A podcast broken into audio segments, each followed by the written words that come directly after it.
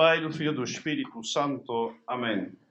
Obviamente todos terão ouvido, porque está por todos os lados, em todas as televisões, jornais, médios, etc., esse assunto das eleições americanas. Obviamente não é o sítio cá de fazer eh, política com um pé pequeno, ou seja, a política partidária, tomar, uh, digamos, cartas demasiado concretas numa eleição que, primeiro, não é objeto de, diretamente de um sermão, segundo, não estamos sequer no país interessado, mas também não podemos deixar de ver que o que acontece na primeira potência mundial, obviamente, interessa o resto da humanidade porque, uh, pelo poder que tem este país, pois obviamente as consequências vão ser muitas e para nós também, uh, na, na, Europa e em Portugal em particular. Então, obviamente, uh, diz-se de todo, fala-se de todo, e é importante retomarmos os princípios. O católico não pode desertar o campo da política com um pé grande, um pé, um pé maiúsculo. Ou seja, não podemos desinteressar-nos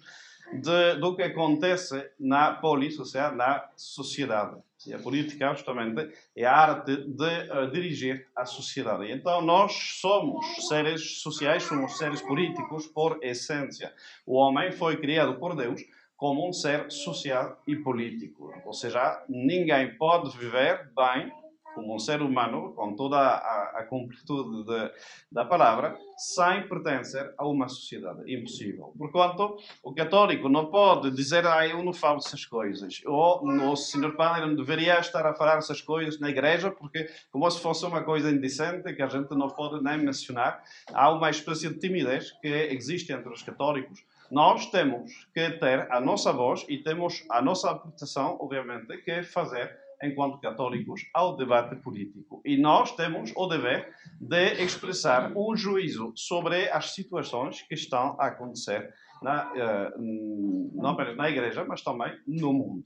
Sim, não passando a porta de uma igreja, não perdemos a nossa condição de ser social e político. Somos católicos, obviamente, mas também somos cidadãos, somos pessoas que têm interesse nessa, nessa sociedade na qual nós vivemos. Então, a primeira coisa que temos de relembrar é que Deus é o Criador tanto das pessoas, dos indivíduos, como das sociedades.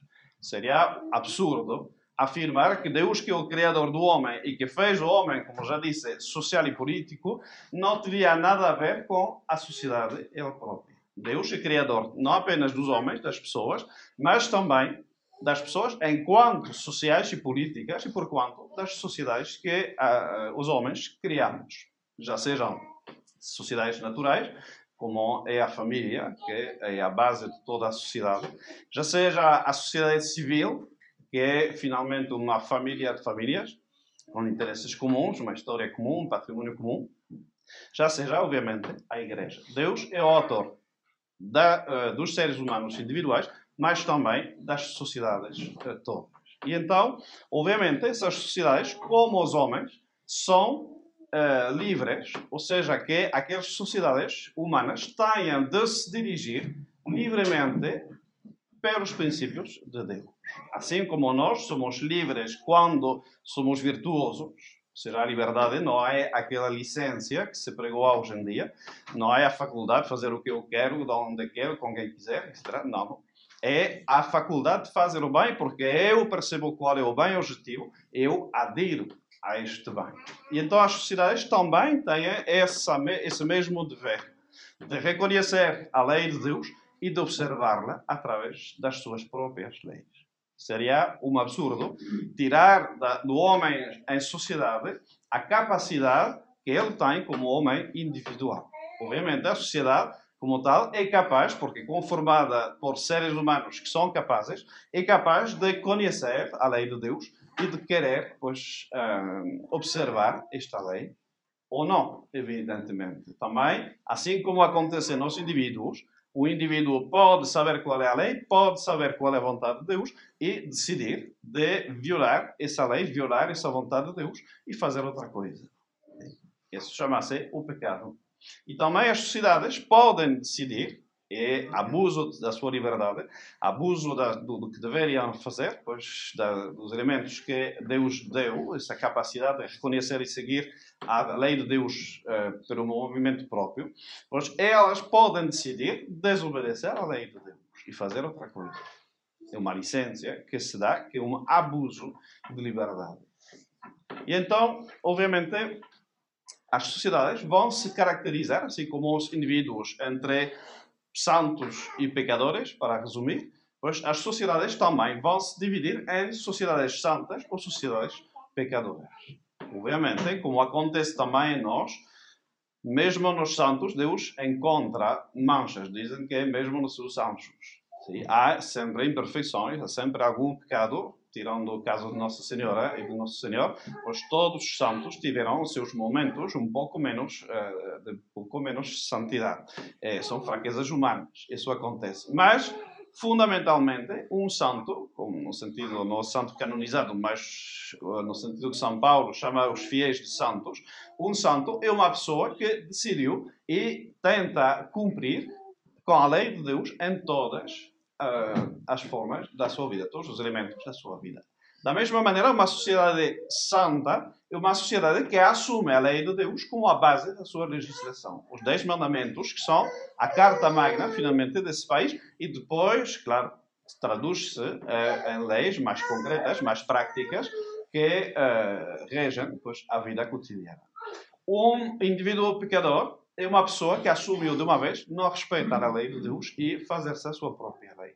Um país pecador, uma sociedade pecadora, é mesmo uma sociedade que desconhece, que ignora voluntariamente a lei de Deus. Porquanto não existe um país neutro. Como não existe também o homem neutro. Não existem pessoas que, ah não, eu não me interesso nessa coisa, Deus faz a sua coisa lá, eu faço a minha vida do outro lado e não, e, e não me interessa. Não.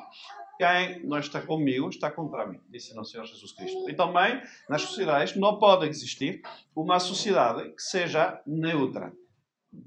Não existe. Ou seja, ou essa sociedade está a, a, do lado do nosso Senhor Jesus Cristo, ou está em contra do nosso Senhor Jesus Cristo.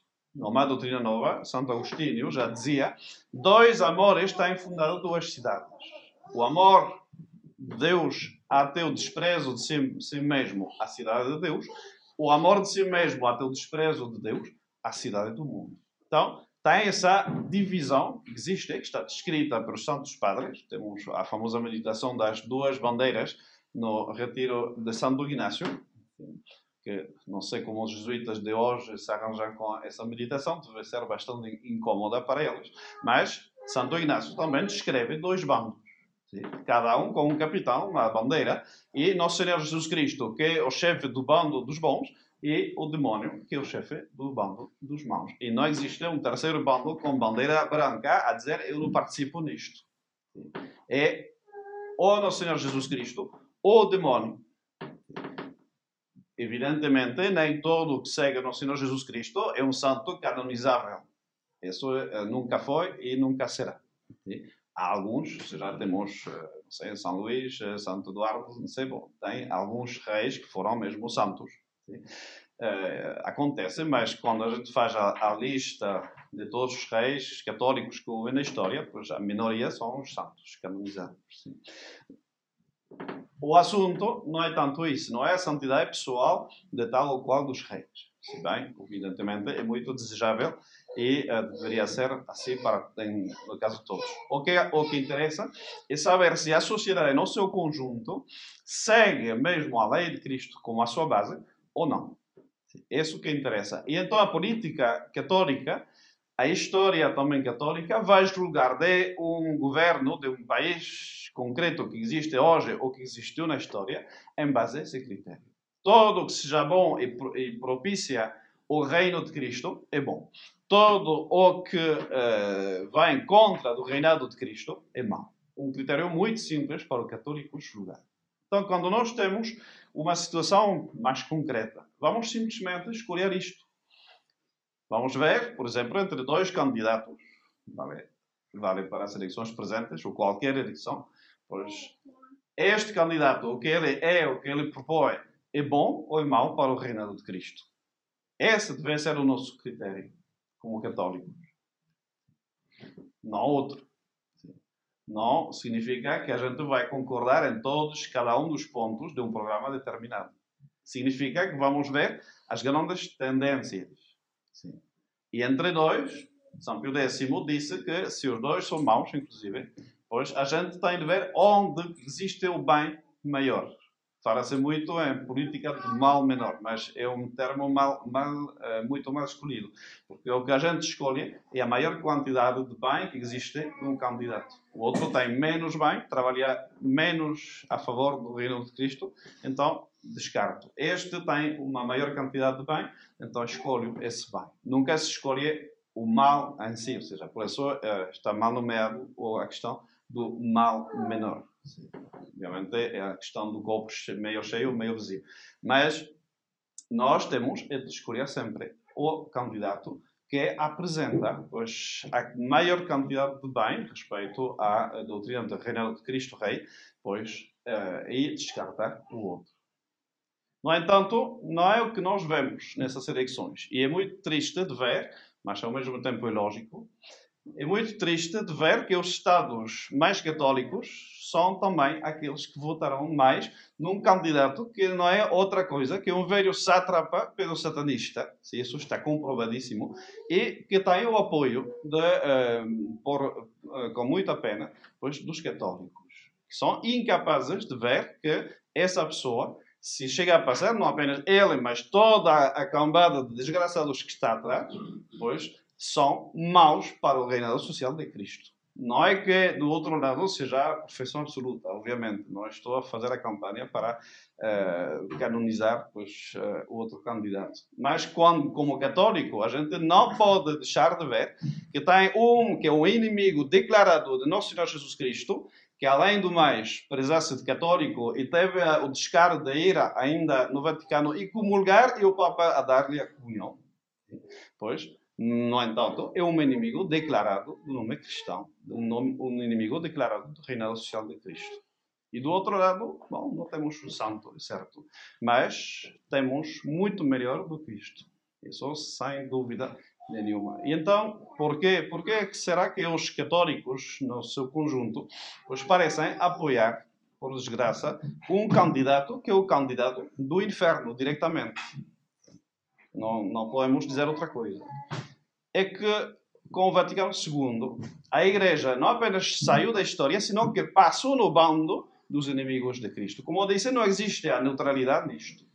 Então, quando o Vaticano II promove, e os papas eh, que se reclamam deste concílio, eh, desde Paulo VI, João Paulo II, etc., Bento XVI e uh, atualmente Francisco, aqueles papas que renegam da doutrina social de, de, uh, do reinado social de Cristo, aqueles papas que dizem que uh, já não é a época para falar dessas coisas, que a sociedade tem de ser laica, neutra, uma supostamente sã laicidade, pois, então, promovida por todos os papas, não se salva, e muito menos o Bento XVI, ah, esclareço porque uh, parece a, a boia de salva-vidas do, dos conservadores. Não, ele próprio elogiou a sã laicidade, ou seja, e disse a Dom Marcelo Lefebvre textualmente que já não era a época para nosso Senhor Jesus Cristo reinar.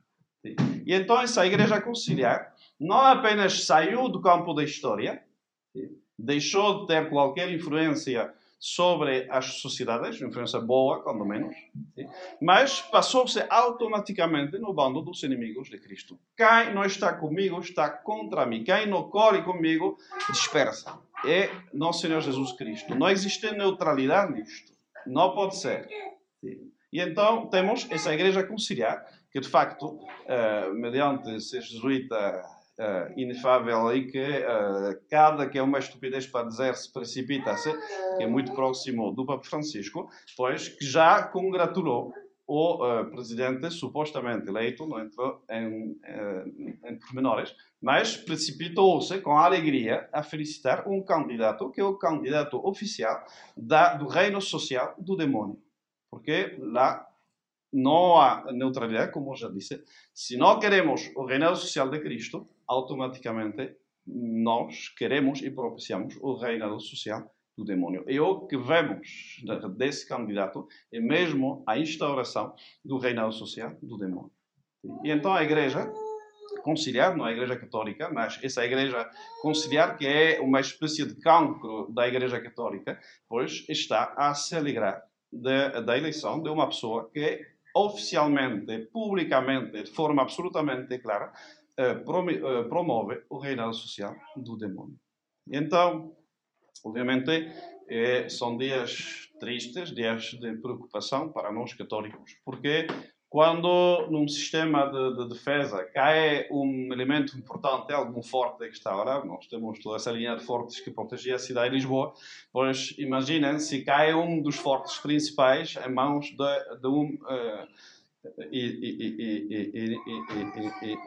inimigo qualquer, pois a gente sabe que as defesas ficam muito mais, muito mais fracas e que muitos países eh, depois disto, vão cair também nas mãos de, desses demónios encarnados que uh, combatem a Igreja de Nosso Senhor Jesus Cristo. Então, obviamente, é uma época um pouco depressiva, mas que nós temos de identificar a este momento da paixão em que Nosso Senhor Jesus Cristo deixa-se em mãos de, dos seus inimigos.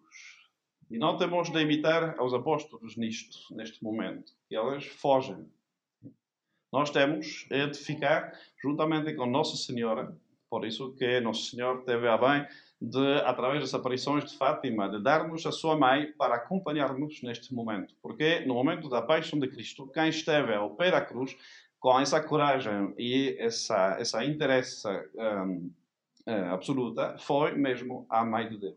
Nossa Senhora, que esteve de pé, estava de mater dolorosa, não estava desmaiada, não estava a, a chorar, talvez, mas com força, com, com essa, com essa um, coragem que dá, pois, essa união perfeita de intenções com Deus. E então, Nosso Senhor, nestes tempos que são os últimos, uh, dá-nos justamente a sua mãe como último remédio, e mais especificamente o coração de Maria. Por isso, essa petição uh, muito importante de Nossa Senhora, dessa consagração da Rússia, também um acto político de Nossa Senhora, consagração da Rússia para o coração de Maria, senão a Rússia iria espalhar os seus erros. E é o que nós vemos finalmente, quando se analisa um pouco mais finamente, não vou fazer isto agora, mas o que vemos é a, a instauração de uma ditadura comunista no mundo todo, que está a avançar cada vez mais, e lá temos um bastião, talvez parece inaudito à primeira vista dizer os Estados Unidos estão a cair no comunismo, porque a gente ficou com aquela, aquela dicotomia da Guerra Fria, assim que está o bloco comunista de um lado e o bloco do, do, mundo livre do outro lado. Pois o, o, comunismo é um ser mutante, uma espécie de vírus que uh, adoece a humanidade toda, e então ele mudou de forma. Assim, já não é a União Soviética, mas fundamentalmente ele está, está a atacar o mundo como nunca e através de formas políticas diferentes está a contaminar o mundo todo e levá-lo à morte. Então, nós temos a demonstração da verdade do que Nossa Senhora disse. E temos a demonstração também do que ela disse. O Papa consagrará a Rússia, mas será tarde. Ou seja, primeiro, para responder a, a, aos vacantistas, Nossa Senhora fala de um Papa que vai fazer e tarde. Ou seja, que esqueçamos o, a crise de nervos, assim, de que por causa do Papa ser infiel à sua missão atualmente, já não é Papa será. Nossa Senhora nunca disse isto. Fará de um Papa que não faz o que ele diz uh, e que termina fazendo, mas será tarde. Ou seja, que Nossa Senhora não é sedevacantista, definitivamente. E também não desespera. Ou seja, que é tarde, mas far-se. E então nós temos é de rezar e santificarmos, fazer o que está na nossa, na nossa posse, na nossa possibilidade, para realmente adiantar este reinado de Cristo. E através do reinado de uh, Nossa Senhora. E então é para nós uma necessidade de conversão pessoal, uma necessidade de preencher os, os uh, requisitos que Nosso Senhor pede a cada um de nós. Nós não somos o Papa, nós não somos bispos, e então não podemos fazer essa consagração da Rússia. Mas sim somos fiéis, sim somos pessoas capazes de uh, cumprir, preencher esta devoção ao coração de Maria. Rezamos o nosso terço, rezamos o rosário, se temos a possibilidade de fazê-lo, rezemos em família enquanto for possível. E também façamos os nossos cinco primeiros sábados. E então, não se preocupem, podem ler o, um, o introito da, da missa de hoje. Nós temos vencido. Ou seja, eh, é só ficarmos junto de Deus. Se a gente se afasta de Deus, claro, estamos mal. Mas nós temos vencido. Não tem mais pequeno rebanho, eu já venci o mundo. Disse o Senhor Jesus Cristo e tem como esse eco nas palavras de Nossa Senhora, ao fim o meu coração imaculado triunfar. Assim seja. Em nome do Pai, do Filho e do Espírito Santo. Amém.